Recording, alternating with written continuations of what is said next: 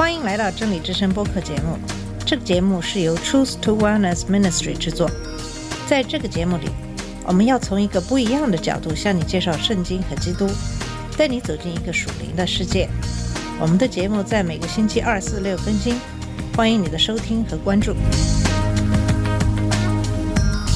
all the colors of the rainbow. 你好，我是马军。呃，今天我们想讨论的话题是怎样才算是合格的基督徒。记得去参加了一个中国人的寿喜的典礼，在寿喜结束之后，他讲了一下感慨，大概的意思就是说他在很多地方做的还不够，他以后会继续努力，争取做一个合格的基督徒。他的感言让我想到了在中国的时候，不管是在班级里还是在单位里，经常在一起开会的情景。在这些会议上，常常会大家自我批评，然后表决心。这使我经常在思考一个问题，就是基督徒跟参加在国内的组织时的会议有什么不同？我想在这两者之间最大的不同就是信仰。我不知道现在在国内还有多少人参加组织上的活动，是因为他们真正的信仰共产主义。很多人参加组织的动机是作为组织的一员，可以给自己带来的好处和机会。在国内，如果想升官的话，不是党员恐怕是不行的。这个其实是一个机会主义。可是对于基督徒来说，没有人来强迫你去变成一个基督徒。基督的教义是基于我们对基督的信心。很多的时候，作为基督徒，不但没有给你带来在世界上的好处，往往会给你带来逼迫、苦难。圣经中其实很多地方都讲到，作为基督徒可能被世人所迫害。在约翰福音第十五章十九到二十节讲到，只因你们不属世界，乃是我从世界中拣选了你们，所以世界就恨你们。你们要纪念我从前对你们所说的话：仆人不能大于主人。他们若逼迫了我，也要逼迫你们；若遵守了我的话，也要遵守你们的话。使徒行传十四章二十二节讲到，我们进入神的国必须经历许多艰难。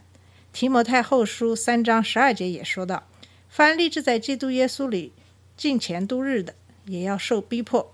可见，作为基督徒，有可能并不会在这个世界上给你带来很多的好处，相反，可能会给你带来很多的压迫和苦难。如果这种种的逼迫都不能改变你的信仰，我想这样的信仰是不可以打败的。在新约中有很多基督徒被逼迫的例子。我们知道，基督耶稣的十二个使徒中，除了犹大出卖主基督耶稣，然后他们推选斯蒂凡来代替他之外，包括后来的保罗，除了约翰是平安去世的，其他的人都为主殉道。彼得在被钉十字架的时候，他甚至说他不配与主耶稣同样钉死，他要求把他倒定十字架。在历史的长河里，很多的人其实都因为传播福音而被逼迫，遭受很大的苦难。我认识一个国内的牧师，他的信心是很大的，当地的政府不想让他在当地宣教，许诺给他很多的钱让他离开，他不接受，因为在他来说，什么都不可能放弃他对基督的信仰。他的一举一动受到政府的监视，正是因为对基督徒的迫害的程度，从一个侧面是这个基督徒信心大小的见证。我也看到有些基督徒故意夸大自己所受的逼迫，来显示自己有多大的信心。有些基督徒一旦遇到一些挫折或麻烦，就把这个归咎于魔鬼撒旦的诡计。可是他们所做的，并不是因为基督耶稣而遇到的挫折和麻烦，完完全全是因为他们自己各种各样的罪。因此，作为基督徒也要避免过分夸大自己的困难。正如圣经中所说的，如果是因为主的缘故而受的逼迫，是有福的。就像在马太福音第五章十一节所讲的样，人若因我辱骂你们、逼迫你们、捏造各样坏话诽谤你们，你们就有福了。那么，什么人才可以成为一个合格的基督徒呢？成为一个基督徒，我的简单的回答是说，一个悔改的罪人。你有可能说我是不是在开玩笑？其实不是的。在这个世界上，我们所有的人都是罪人。这个罪性是由亚当来的，我们人是摆脱不了这个罪性。我们每一个人其实都是罪人。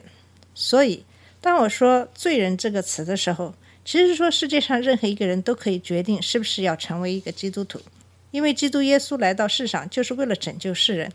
其实，成为基督徒唯一的一个条件就是悔改。什么是悔改呢？悔改其实就是改变方向。改变什么方向呢？改变你原来生活的方向。在没有成为基督徒之前，我们都是在看这个世界上，看自己的。任何事情是以自己为衡量的中心，做任何事情都是想想这个可以给我带来什么好处，可以给我提供怎样的帮助等等。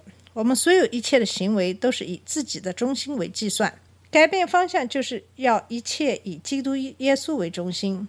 我们做任何事情都要看看这合不合神的心意，会不会荣耀神。我们的一举一动都是以神对我们的要求为标准，而不是算计是不是对我们有利。这在很多人来说有可能不太好理解。为什么我们总要考虑到别人，不考虑到自己呢？其实道理很简单。作为我们人来说，我们并没有一切必要的信息来做一个最佳的决定，而神是无所不知的，他可以看见过去、现在和将来。如果我们按照他的教导，我们最后的结果一定会是好的。只有神会知道最后的结果，我们人是不可能预见未来的。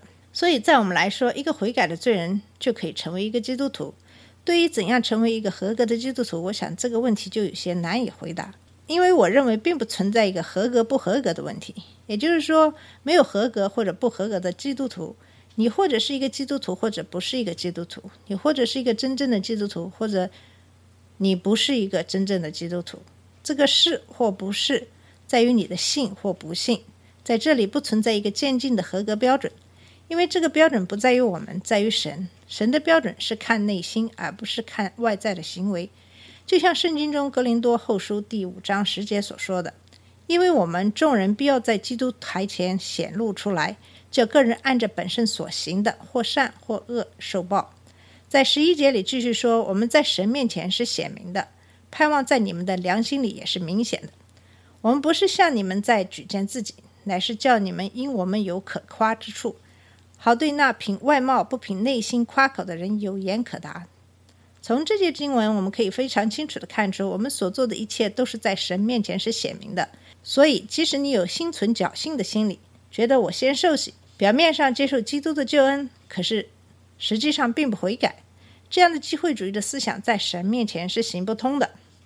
我们可以看看在圣经中，基督耶稣是怎样对待那些悔改的罪人。又是怎样对待那些自称唯一的宗教领袖法利赛人？圣经上记载了很多基督耶稣赦免罪人的例子。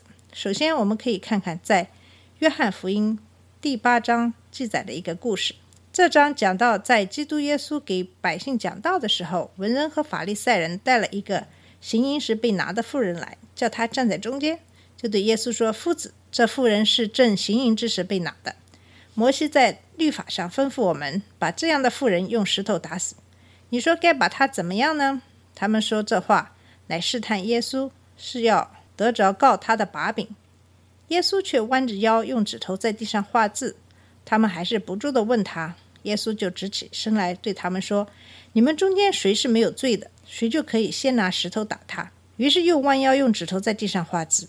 他们听见这话，就从老到少一个一个都出去了。只剩下耶稣一人，还有那妇人仍然站在中间。耶稣就直起腰来对他说：“妇人，那些人在哪里呢？没有人定你的罪了吗？”他说：“主啊，没有。”耶稣说：“我也不定你的罪，去吧，从此不要再犯罪了。”每次读到这个故事，我都非常感动，同时感叹基督耶稣的智慧。他并没有直接回答这些法利赛人的问题，就是这个妇人是否犯罪与否，该怎样惩罚他。他只是让那些认为自己没有罪的人拿石头惩罚这个妇人。基督耶稣并没有否定行淫不是犯罪，他只是赦免了他的罪，而告诫他以后不要这样再做了。我们可以看看法利赛人的反应。法利赛人在当时是执掌一切的宗教领袖，他们自认为自己是摩西律法的执行者，要求所有的人完全遵守摩西律法。我们在上一节也讲到律法主义和恩典的区别。即使这些是宗教领袖的法利赛人，他们也没有任何人可以说他们不犯罪。所以，当基督耶稣让那没有犯罪的人出来拿石头砸这个妇人的时候，他们就一个一个的都走了，没有人敢称自己不是罪人。基督耶稣，我们的主是公义的、慈爱的，他赦免了在世人眼里犯了罪的妇人。好了，今天我们的节目时间到了，我们在下一期节目里会继续跟你分享一些基督耶稣对待罪人的一些故事，希望你能继续收听。下次节目再见。这里是真理之声播客节目，真理之声是 Truth to Wellness Ministry 旗下的一个节目，由 Truth to Wellness Ministry 制作和播出。如果你有什么想跟我们分享，请给我们发电子邮件，我们的邮箱地址是 truth to wellness at gmail.com。你也可以直接去我们的网站 www.dot.truth-to-wellness.com 浏览更多的信息。下次节目再见。colors of the